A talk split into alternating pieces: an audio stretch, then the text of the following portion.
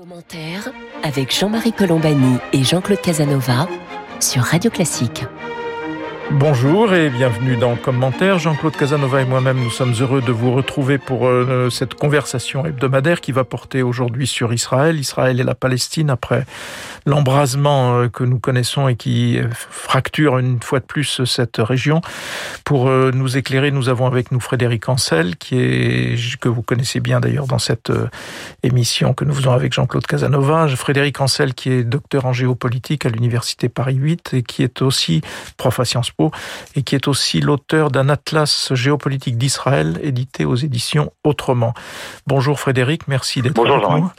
Donc euh, voilà, nous sommes devant un enchaînement très très surprenant parce que jusqu'à présent l'actualité de cette région consistait au, au contraire à considérer le conflit israélo-palestinien comme devenu marginal, n'étant plus du tout central dans la région, avec un Israël paralysé par ses problèmes électoraux, n'ayant plus de gouvernement, avec une opposition, un chef d'opposition qui tentait de former une coalition, Netanyahou ayant échoué à former une coalition après les élections législatives, et du côté palestinien, Mahmoud Abbas qui reportait une fois de plus les élections prévues dans quelques semaines euh, en Cisjordanie notamment, et qui laisse aussi du côté palestinien une sorte de vide politique, euh, sachant évidemment que la bande de Gaza est, elle, contrôlée par le Hamas. Alors qu'est-ce que s'est-il passé y avait au départ, dans la chronologie que je vais résumer vraiment à grands traits, il y avait au départ la menace d'expulsion de familles, palestiniennes de Jérusalem-Est, un quartier de Jérusalem-Est, familles qui étaient installées depuis les années 50. Et en même temps, ça s'est en quelque sorte, il y a eu une collision avec euh, d'autres événements. Traditionnellement, au moment du ramadan, tous les soirs, il y avait une sorte de liberté de, de manifester en quelque sorte sur l'esplanade des mosquées, sur l'esplanade qui est tant disputée euh, à Jérusalem. Et cette année, pour une raison que je ne connais pas, les forces de sécurité ont interdit ces rassemblements nocturnes liés, encore une fois, au ramadan et dans la perspective de la fin du ramadan. Et donc, il y a eu des heures, tous les soirs, qui ensuite se sont appuyés sur cette, ce problème d'expulsion jusque y compris une intervention des forces de l'ordre israéliennes dans la mosquée, dans la mosquée Al-Aqsa. Ce qui a aussitôt provoqué une vive émotion, évidemment, et en même temps un ultimatum du Hamas disant si Israël ne retire pas ses forces de sécurité de l'esplanade, alors il se passera des choses. Et les choses se sont passées avec, euh, à la surprise générale d'ailleurs, des milliers de roquettes euh, tirées sur Israël. Surprise parce qu'on ne savait pas le Hamas si bien armé finalement et capable d'atteindre un certain nombre de villes israéliennes.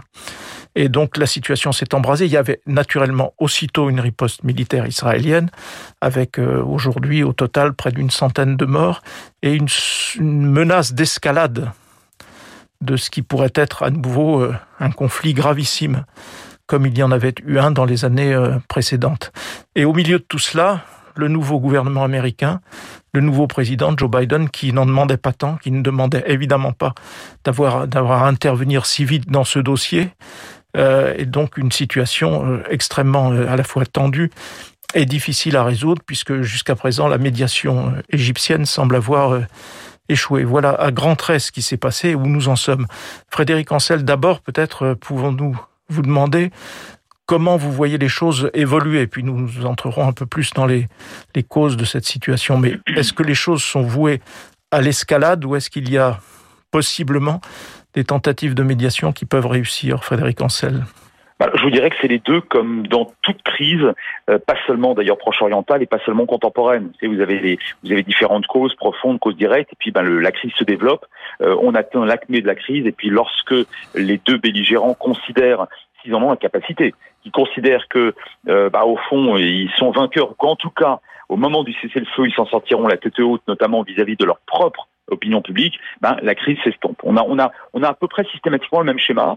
Et d'ailleurs, les trois derniers conflits qui ont prévalu entre Israël et le, Hamas, en fin des années 2000 et début des années 2010, puisque la dernière fois c'était en 2014, euh, ont, ont fonctionné exactement sur le même schéma, avec à chaque fois une intervention alors on qualifie de timide, je veux bien, enfin euh, c'est déjà ça, et en tout cas c'est la seule euh, possible euh, intervention efficace en quelque sorte, c'est-à-dire celle de Washington de l'extérieur, et, et on sera parti pour quelques années vraisemblablement de conflits de très basse intensité jusqu'à la prochaine secousse.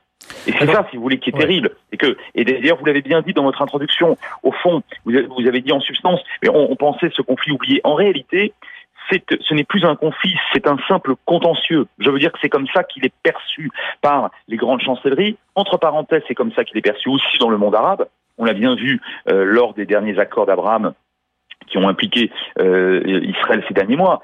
Au fond, même les chancelleries arabes en ont ras-le-bol du, pardonnez-moi de le dire comme ça, mais du, du, conflit israélo-arabe, et, et ils sont focalisés sur la menace qui, à leurs yeux, est principale, c'est-à-dire celle de l'Iran et du, et du panchéisme. Bon, donc de ce fait-là, on a affaire à un, conflit ou un contentieux de basse intensité, c'est-à-dire que lorsque les choses ne vont pas mal, dire c'est la palissade, bah, globalement on peut l'oublier parce qu'il y a bien pire ailleurs, mais le prix, c'est que de, la non-résolution de ce conflit, c'est qu'une fois de temps en temps, alors tous les deux, cinq, huit ans, bah, vous avez une secousse ou une réplique, appelez ça comme vous voulez, avec malheureusement plusieurs dizaines, parfois plusieurs centaines de, tuer, avec des dégâts matériels également très importants, et puis ça retombe jusqu'à la prochaine. Alors l'élément qui complique la situation aujourd'hui, c'est évidemment ce qui se passe dans certaines villes israéliennes, avec des manifestations euh, d'Arabes israéliens qui prennent au fond fait et cause pour, euh, pour euh, le Hamas, et peut-être peut-il aussi fait et cause pour les familles qui étaient en voie d'expulsion. Et donc une interrogation sur euh, la démocratie israélienne elle-même, puisque ce qui s'est passé est du jamais vu avec euh, lynchage d'un côté, lynchage de l'autre. Enfin, c'est quelque chose qui a vraiment saisi euh, les Israéliens parce que c'est une situation tout à, tout à fait nouvelle, Frédéric Ancel. Absolument. Là, ce que vous venez de pointer, c'est quelque chose qui est d'un autre ordre.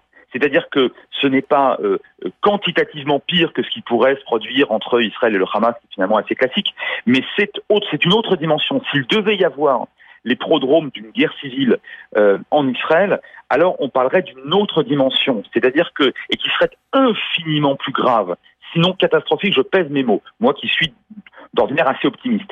Euh, alors, vous avez raison de dire que c'est une première depuis la création d'Israël en 48. D'abord, les Arabes israéliens, qui aujourd'hui sont environ 20% de la population, ont toujours été, pour la quasi-totalité d'entre eux, d'une très grande loyauté, d'un très grand civisme, ça c'est un premier point. Deuxième point, ils ont été, en quelque sorte, entre guillemets, récompensé par euh, un État qui effectivement est démocratique. Alors il est imparfaitement démocratique, mais il l'est quand même, surtout au regard de, la région, c'est le moins qu'on puisse dire. Et seulement en octobre 2000, il y a eu des échauffourées qui ont été presque, je dis bien presque aussi graves, et qui n'ont, en Israël même, hein, et qui n'ont duré que deux, trois jours. C'était au début de la très violente deuxième intifada. Mais fondamentalement, vous avez raison, de ce point de vue-là, avec une telle, euh, une, telle violence, c'est du jamais vu. Donc ça pose la question de la démocratie israélienne, non pas au sens où Israël ne serait plus un État démocratique, après tout, des, des, prodromes de guerre civile, ça s'est produit aussi dans des États démocratiques, mais ça pose la question du, du vide politique abyssal et qui finalement est devenu vide institutionnel ou crise institutionnelle du fait de ce vide depuis au moins deux ans, avec un, alors je reviens pas sur les quatre élections qui n'ont servi pratiquement à rien, avec un Netanyahou qui d'une part est démonétisé puisqu'il n'a pas réussi à euh, son, quatrième et peut-être pas dernier pari électoral d'ailleurs, c'est-à-dire à, bâtir une coalition, mais également un Netanyahou dont la rhétorique, la sémantique euh, ont été, ont permis une dérive d'une partie de l'extrême droite israélienne qui n'avait jamais été vue par la droite traditionnelle, classique, qui était plutôt laïque, qui alors qui était nationaliste, on aime ou on n'aime pas, mais euh, qui ne permettait pas hein, une hybris euh, raciste telle que, telle que celle à laquelle on a assisté ces dernières années. Donc je pense que là, de ce point de vue-là, vous avez raison, ça pose quand même aussi la question de la de la volonté d'un premier ministre de maintenir euh, dans la forme et, bien sûr sur le fond, dans le, dans l'esprit, la démocratie israélienne ou pas. Jean-Claude Casanova. Oui, je voudrais d'abord, euh, poser une question auquel il répondra tout à l'heure à, Frédéric, c'est les effets de politique intérieure sur Israël. Parce que j'ai vu que Bennett, euh, à l'intérieur du Parlement israélien, renonce à soutenir une majorité différente de celle de Netanyahou. Est-ce que cela veut dire que ça conforte Netanyahou dans la possibilité d'un nouveau gouvernement ou d'une nouvelle élection? Proche. Mais pour revenir au conflit lui-même, euh, je crois que schématiquement, il y a, au fond trois, trois, trois présence. Il y a Israël, il y a le Hamas et il y a les Palestiniens. Euh, alors, le Hamas a deux objectifs. Il veut contrôler Gaza et s'emparer, reprendre le pouvoir par rapport à l'autorité palestinienne dans la zone, euh, dans la zone palestinienne de l'autre côté. Israël, évidemment, confronté à cette euh, tension, au tir de Hamas, a deux objectifs. C'est punir le Hamas, c'est-à-dire euh, tuer les, les dirigeants ou les acteurs, ceux qui envoient des roquettes, et détruire le stock d'armement, et surtout isoler le Hamas dans Gaza. Euh, Israël n'a pas du tout envie de se retrouver avec le Hamas à Gaza et le Hamas à l'autorité palestinienne. donc euh, là, il y aura euh, ce qui s'est produit dans les crises précédentes, c'est-à-dire que Israël va exercer une forte pression militaire par tir indirect, peut-être d'ailleurs, puisqu'ils ont massé des régiments de chars et d'artillerie à la frontière de Gaza, peut-être avec une intervention au sol, Israël va faire la guerre euh, au Hamas. Et le problème, c'est l'autorité palestinienne, parce que euh, Abbas est très vieux, l'autorité palestinienne est corrompue, et comment cela va-t-il évoluer? Alors, le rôle des États-Unis, les États-Unis ne vont pas intervenir directement, et les États-Unis vont vont empêcher que l'ONU intervienne, parce que c'est l'ONU qui est, qui est dangereux euh, à ce point de vue-là, mais le droit de veto de, des États-Unis au Conseil de sécurité bloque une intervention de l'ONU. Donc ce que feront les Américains, c'est de demander aux Égyptiens, aux Émirats, euh, d'intervenir. Et d'ailleurs, vraisemblablement, les Égyptiens, après tout, Gaza appartenait autrefois à l'Égypte. On aurait mieux fait d'ailleurs de le laisser à l'Égypte. Et le, c'est les Égyptiens et les, autres pays arabes qui interviendront pour trouver un compromis. Mais cette situation, on, va avoir une crise avec une acmé de la crise et elle devrait se résoudre comme se sont résolues les, les présentes crises, je crois, en 2012 et 2014. Frédéric Ancel. Oui, alors je, je, d'abord, je, je, vous réponds euh, sur, sur, sur Bennett, sur la cuisine interne israélienne. Alors Bennett, il faut peut-être rappeler qui c'est. Hein. C'est le chef oui. du parti, d'un parti qui est réputé plutôt d'extrême droite et qui était sollicité pour faire partie d'une coalition avec le leader centriste euh, qui est chargé aujourd'hui de former un, un, gouvernement par le président de, de, d'Israël. C'est ça. En fait, c'est le, on l'appelle souvent en Israël le parti des colons parce que c'est le, c'est le vieux parti, puisqu'il est déjà très ancien, il, il remonte aux années 30, hein, ce parti, parti national religieux. Bon, donc qui est, qui est sioniste, hein, qui n'est pas ultra orthodoxe du tout, qui est tout à fait sioniste, mais euh, qui, euh, qui euh, prône effectivement, oui, enfin le, le, grand Israël. Sauf que Bennett aujourd'hui n'est plus considéré à l'extrême droite pour une raison très simple, c'est que il y a bien plus à droite, droite, que lui. oui, et, mais oui, mais c'est oui. ça. Et, et là, et là, partout en Europe. Et, et, absolument. Et vous avez raison de rappeler, d'ailleurs, entre parenthèses, que c'est vrai aussi en, en, en Europe, cette espèce de, de où c'est terrible. Bon.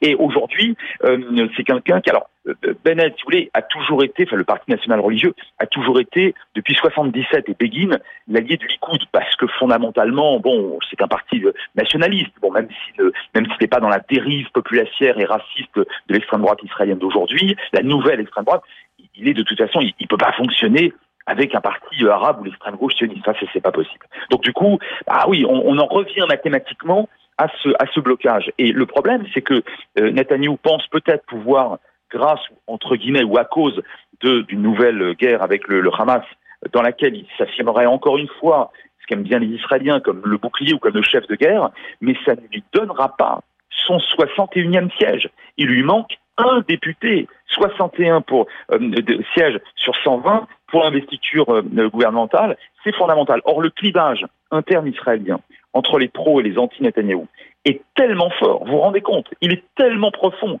ce clivage, que même un conflit avec le Hamas ne parviendra pas, sans doute, je peux me tromper, mais j'en doute, ne parviendra pas à, euh, à faire basculer ne serait-ce que un ou deux députés dans un camp ou dans un autre. Alors ça, c'est le premier point. Et le deuxième point, euh, on évoquait le, le vide politique également présent dans le qui prévaut malheureusement du côté palestinien. Mahmoud Abbas avait décidé enfin après 15 ans de euh, créer un processus euh, électoral, de relancer. Bon, et du jour au lendemain, il y a quelques semaines de cela, il l'interrompt pensant vraisemblablement à juste titre qu'il perdrait les élections parce que le Fatah était très très divisé et que le Hamas avait plutôt le vent en poupe.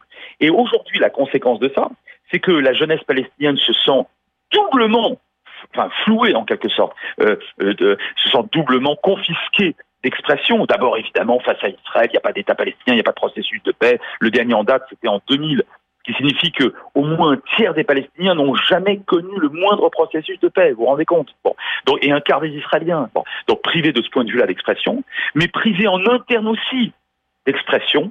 Et deuxième et dernière conséquence de cette annulation par Mahmoud Abbas des élections, c'est le, c'est le Hamas qui a décidé de se venger de Mahmoud Abbas, de la spoliation de la confiscation de ce qui aurait été à ses yeux, et c'est vraisemblable, une victoire électorale, en frappant très fort Israël. Alors évidemment, vous avez raison, euh, euh, euh cher Jean-Claude, c'est-à-dire que le, Hamas veut frapper Israël et veut démontrer à l'ensemble du monde arabe et du monde qu'il est capable maintenant, euh, sans aucune ligne rouge géographique, de frapper à peu près n'importe quel point du territoire israélien. Très bien. Mais politiquement, le Hamas veut démontrer que on ne fera pas sans lui même si on continue à ne pas organiser d'élections euh, euh, au sein de l'autorité palestinienne, euh, du fait de l'autorité palestinienne, et on ne fera pas sans lui, en dépit des accords d'Abraham et du et de et de son isolement, parce que le Hamas est très isolé politiquement. À part le Qatar et la Turquie, il n'a a même plus, il a pratiquement même plus l'Iran. Bon, si vous donc le Hamas essaye de sortir de ça. Et dernier point, si vous me permettez, autant et là c'est une un point de vue qui dépasse peut-être la simple analyse géopolitique.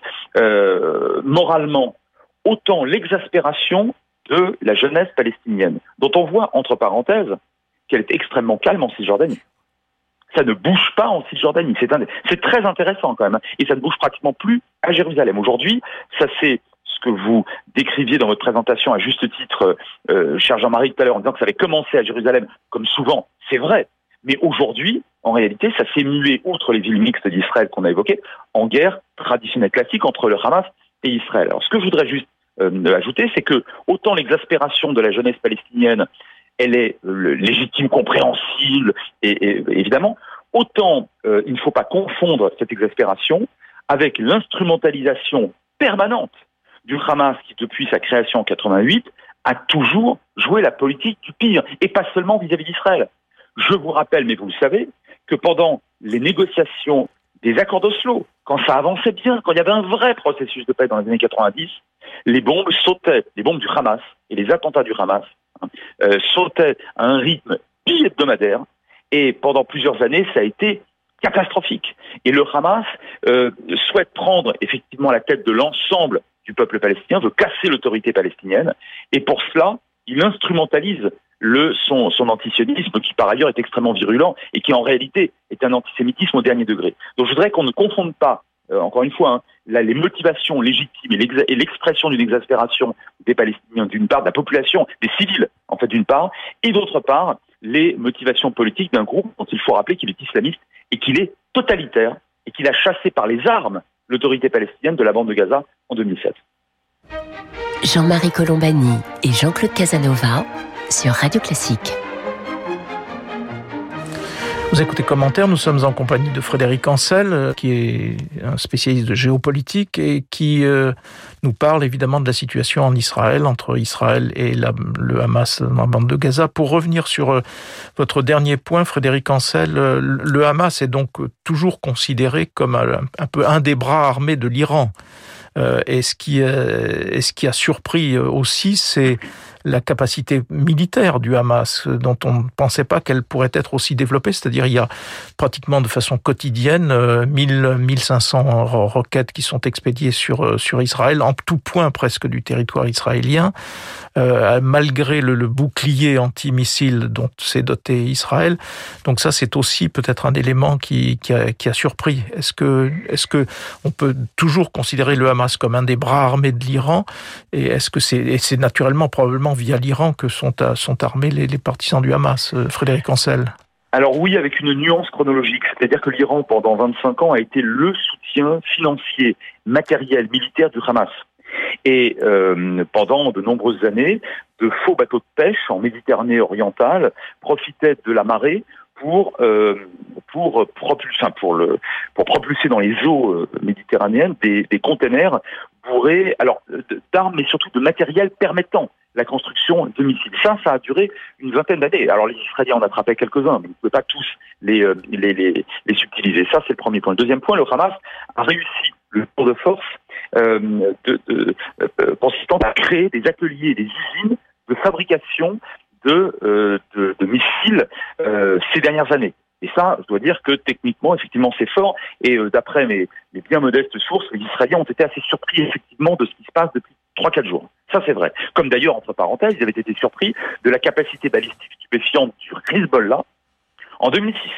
Donc là, de ce point de vue-là, il y a manifestement un problème dans le renseignement israélien. Le rythme de fabrication du Hamas, il est plus important. En revanche, nuance sur l'Iran.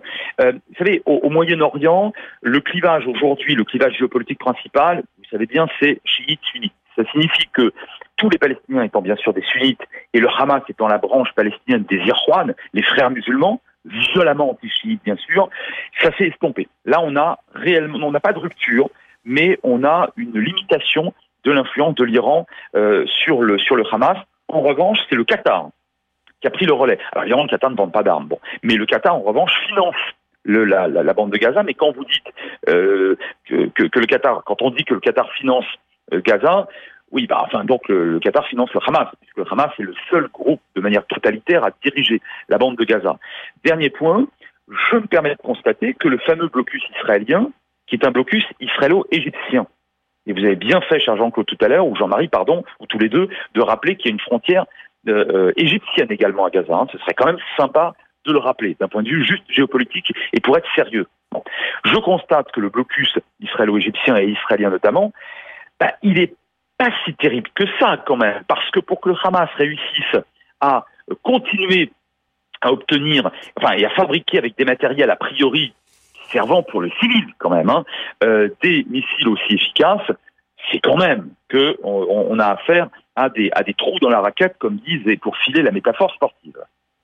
Jean-Claude Casanova, avant de conclure. On, on, est, on est ramené à une équation simple, c'est-à-dire, euh, je ne vois pas quelle force Je ne vois pas les Palestiniens, l'autorité palestinienne, euh, se durcir à l'égard du Hamas. Donc euh, il y a un risque que le Hamas contrôle, euh, gagne les prochaines élections si elles ont lieu. Donc vraisemblablement, elles seront repoussées. Alors est-ce qu'Israël a la possibilité d'augmenter le blocus et de détruire l'arsenal et les forces du Hamas ou de l'obliger à négocier, je ne sais pas. Est-ce que à terme il y a une possibilité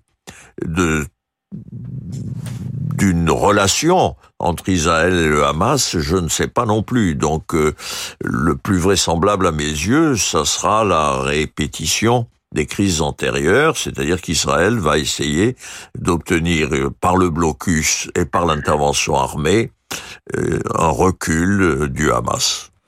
Juste un mot pour conclure euh, cette première et brève discussion sur la situation donc entre Israël et les Palestiniens. Euh, Frédéric Ancel, on disait qu'au fond, seuls les États-Unis ont, peut-être les moyens de d'obtenir quelque chose dans la région. Est-ce que, alors évidemment, Joe Biden a été pris de court par, par ces événements, comme tout le monde d'ailleurs. Est-ce que vous voyez une perspective de ce côté-là, ou bien est-ce que les choses vont, vont continuer de se détériorer de façon assez inexorable et tout le monde étant spectateur Frédéric Ancel? Je ne la vois que de ce côté-là, la possibilité d'obtenir un cessez-le-feu. Euh, on a beaucoup dit ces dernières années, en exagérant, que les États-Unis quittaient le Moyen-Orient. C'est faux. Les États-Unis pivotent, c'est-à-dire, comme le disait Obama, c'est-à-dire qu'ils euh, font porter davantage d'efforts euh, humains, financiers, diplomatiques vers l'Indo-Pacifique, sur quoi ils ont parfaitement raison. Mais c'est encore la seule et unique grande puissance diplomatique, euh, parmi les grandes puissances, je veux dire, hein, euh, au Moyen-Orient. Au fond, même la Russie, là, par exemple, en l'occurrence sur ce conflit-là, ne pourrait absolument rien faire. Donc oui, bien sûr, ça viendra de Washington, timidement peut-être, mais c'est comme ça, c'est pas la priorité de Joe Biden, c'est le moins qu'on puisse dire. Et je le répète, c'est la priorité d'aucune puissance euh, sur Terre.